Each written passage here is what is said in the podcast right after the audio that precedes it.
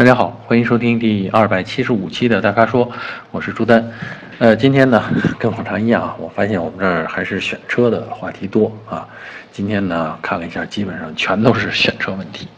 第一个啊，先从我们粉丝叫口是心非啊，口是心非，是是誓言的是，飞是飞翔的飞啊，新词儿啊。呃，他想咨询的是买车啊，说呢是众泰 T 六百和哈弗的 H 六哪个更好，更值得买？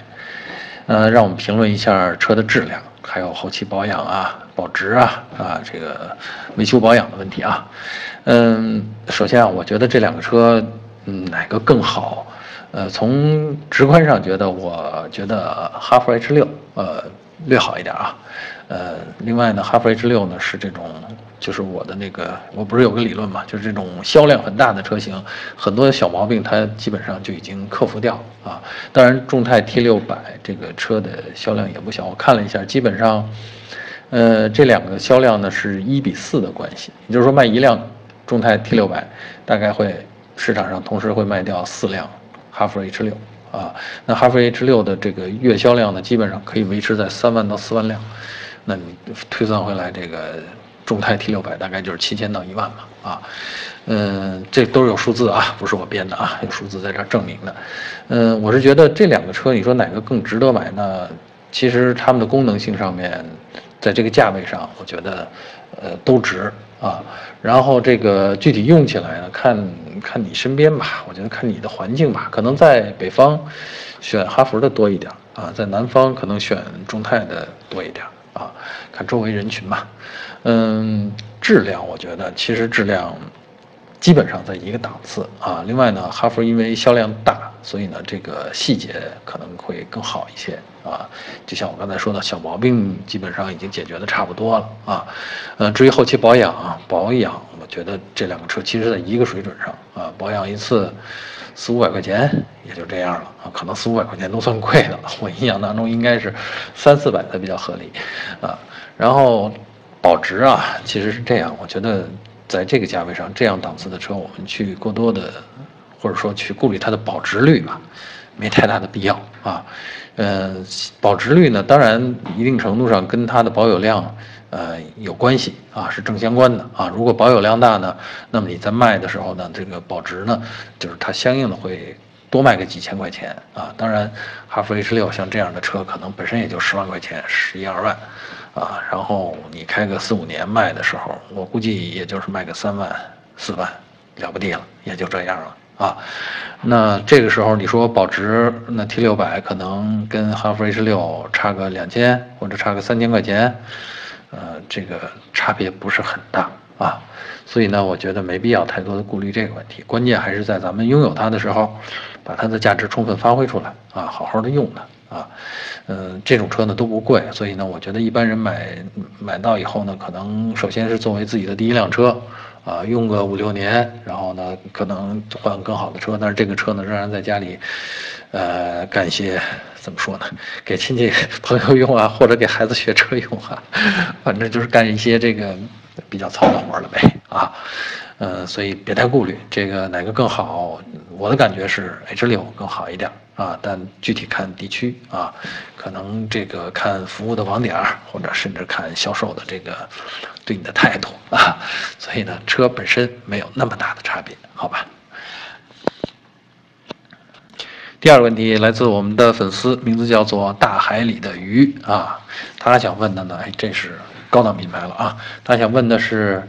呃，雷克萨斯 ES 啊，他说最近想买一辆车家用啊，人家想买辆家用车呢，肯定一下就到豪华品牌了啊。那他选的这个 ES 呢，他是纠结是说买2.0的呢，还是买2.5的呢？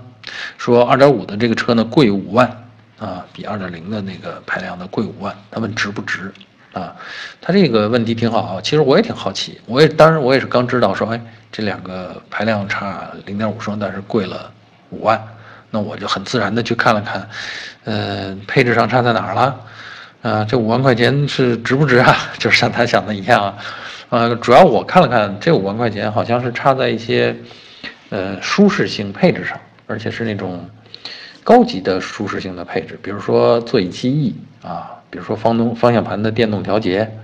差在这上面。其实一辆家用车，我觉着这些功能倒不是特别必须啊。另外呢，我也顺便查了一下这个。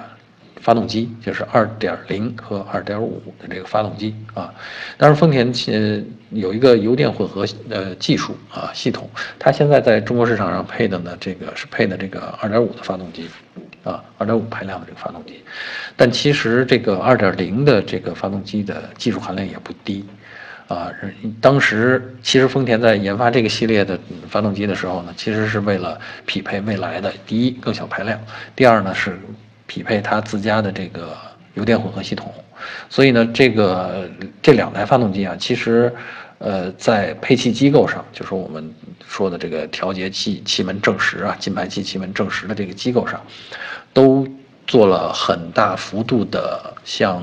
混合动力的适配啊。为什么叫像混合动力的适配？因为混合动力呢，要求的发动机呢使用阿特金森循环，就是充分利用排气冲程的能量。啊，就爆发以后啊，不是排气啊，爆发，呃，做功那个冲程的能量，所以呢，这个进气和排气门的开闭的时间啊，这个变化范围非常大啊。那丰田呢，这个系列的发动机呢，好像是叫 AR 吧，二 AR 系列啊，在呃，在这个系列的这个发动机上呢，对这个气门正时系统做了比较大的手术啊，然后让它实现了这种很高的效率啊。呃，另外呢，当然人家也用了一些。呃，比如说废气再循环啊，对废气的冷却啊，然后增加这个呃这个怎么说，就是燃烧效率，提升燃烧效率啊。另外还有比如说活塞的冷却啊什么的，相应的这种种种的技术手段，可以说都是挺先进的发动机啊。呃，综合看了一下，我认为啊，咱们回到正题上来说，这五万块钱值不值？其实我觉得这两个车啊，如果你不是追求性能或提速感的话，我倒觉得这个呃二点五的那个不太值啊，就多花那五万。如果你只买了一个自吸的二点五，确实不太值啊。这个雷克萨斯 ES 里边呢，要不然你就选二点零自吸，要不然你就选二点五混动啊。当然它的标称它叫好像是叫三百 H 吧啊，那个车型是叫三百 H。呃，所以呢，就是如果单独选中间这个二点五的自吸，其实不是特别值这点钱花。不是特别值，所以呢，呃，我觉得我就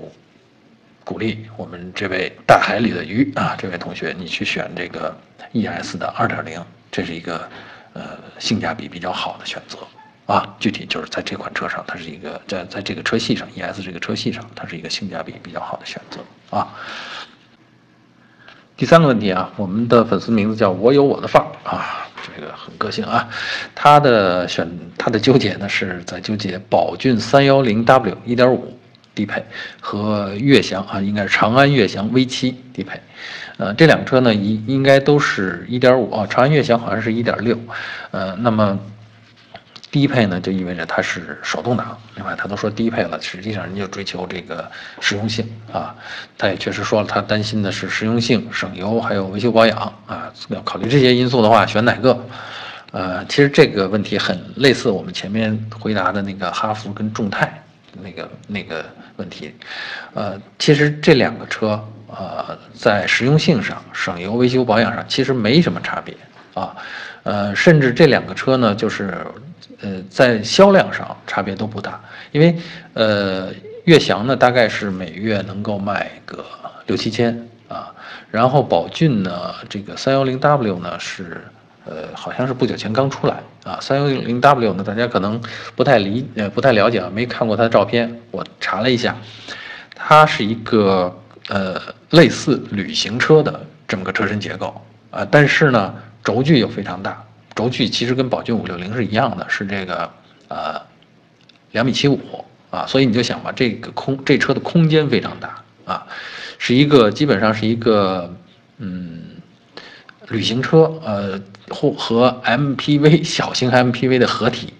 有点像这个嗯怎么说呢？有点像啊东风本田的捷德啊，是那么个车，当然。价位上差这一块呢，不能不可能做到捷德的那么精致啊。嗯，这两款车我觉得要空间的话，那你肯定是三幺零 W 是首选啊。如果要呃常规一点儿，呃是三厢车的话，那么选悦翔 V7 应该也就错不了。所以呢，这个看自己的需求，别的呢就不用更多的去纠结了啊。好，第四个问题啊，回答我们的粉丝，哎，这粉丝名字叫。大家自己看了啊，没法拼啊，还是英文的，呃，是这打头的啊。他的问题呢是关于呃别克威朗 1.5T 和标致408 1.6T 啊，他他其实看中这两款车啊，但主要担心是什么？他一个是对威朗，他担心双离合啊，主要是我估计是双离合的寿命的问题啊，因为威朗呢用的是一个七档双离合器的变速箱啊。呃，对四零八呢，他的担心就是保有量不多啊，就是销量好像不是特别大，然后后期的担心后期的维护费用高。嗯，我的观点呢是对四零八的担心有点多余啊。四零八其实东风标致的车哪一款卖的销量都不是特别高，但人家车多呀，呃，然后这个我看了一下四零八的销量啊，这最近半年来平均下来也都有五六千辆的每月啊，所以呢这个。真的不用担心，这个是挺正常的一个销量啊，当然比不上那些所谓特别火的那些车了啊。但是呢，整个这个东风标致体系里边呢，这个维修保养的费用都不高，因为它用的这个动力总成呢，呃，相对的就比较成熟，而且不偏向使用复杂前卫的技术啊，在动力总成这块儿，所以呢，在维修保养费用上面不会。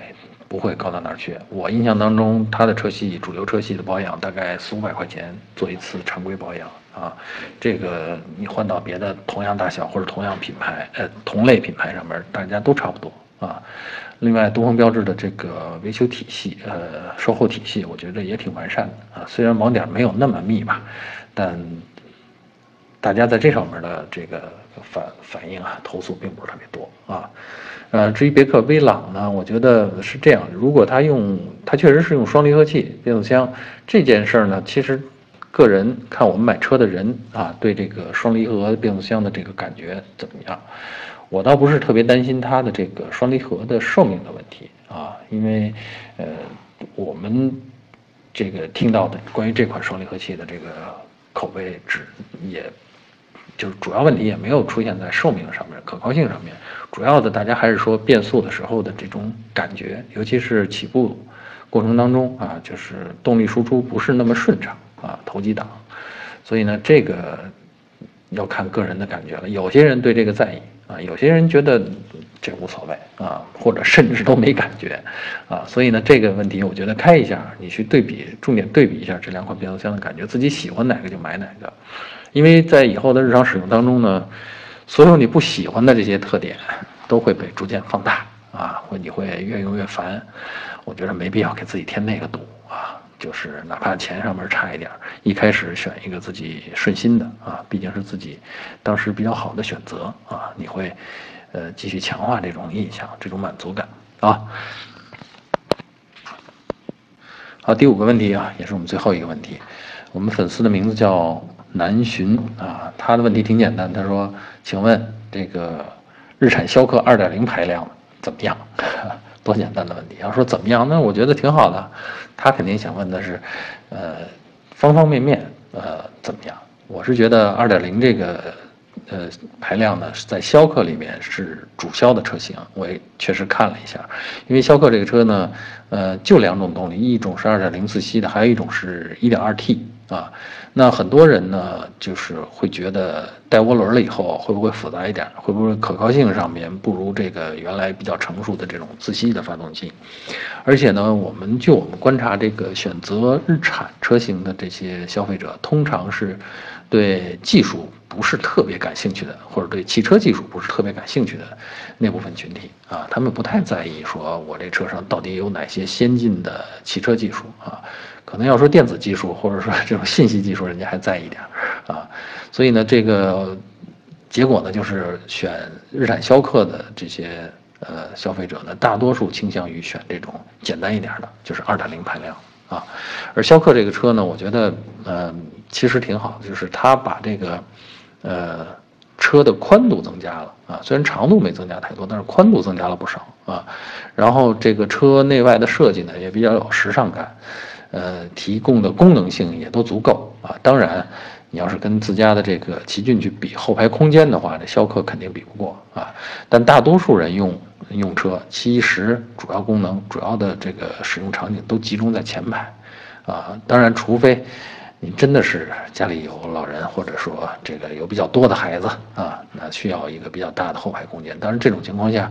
你就不会去选逍客了啊。所以呢，具体问逍客二点零排量这个怎么样？我觉得挺不错，这可以买啊。而且呢，我就建议这个。选个 CVT 的啊，然后选一个中配的就行啊。这个我看了看，高配也没有太多的这种含金量，所以呢，中配呢就已经能够带来足够的舒适性啊。逍客最最擅长的就是舒适性啊，或者说日产的车最擅长的就是舒适性啊。所以呢，这个车放心买，它的维修保养什么的也不是问题啊，也不贵啊。好，以上就是本期大咖说的全部问题。欢迎大家继续在微信公众号和我们的微社区中向我们提问。如果您想了解更多的汽车资讯和导购信息，请持续关注我们的微信公众号和车评网。我们下期节目再见。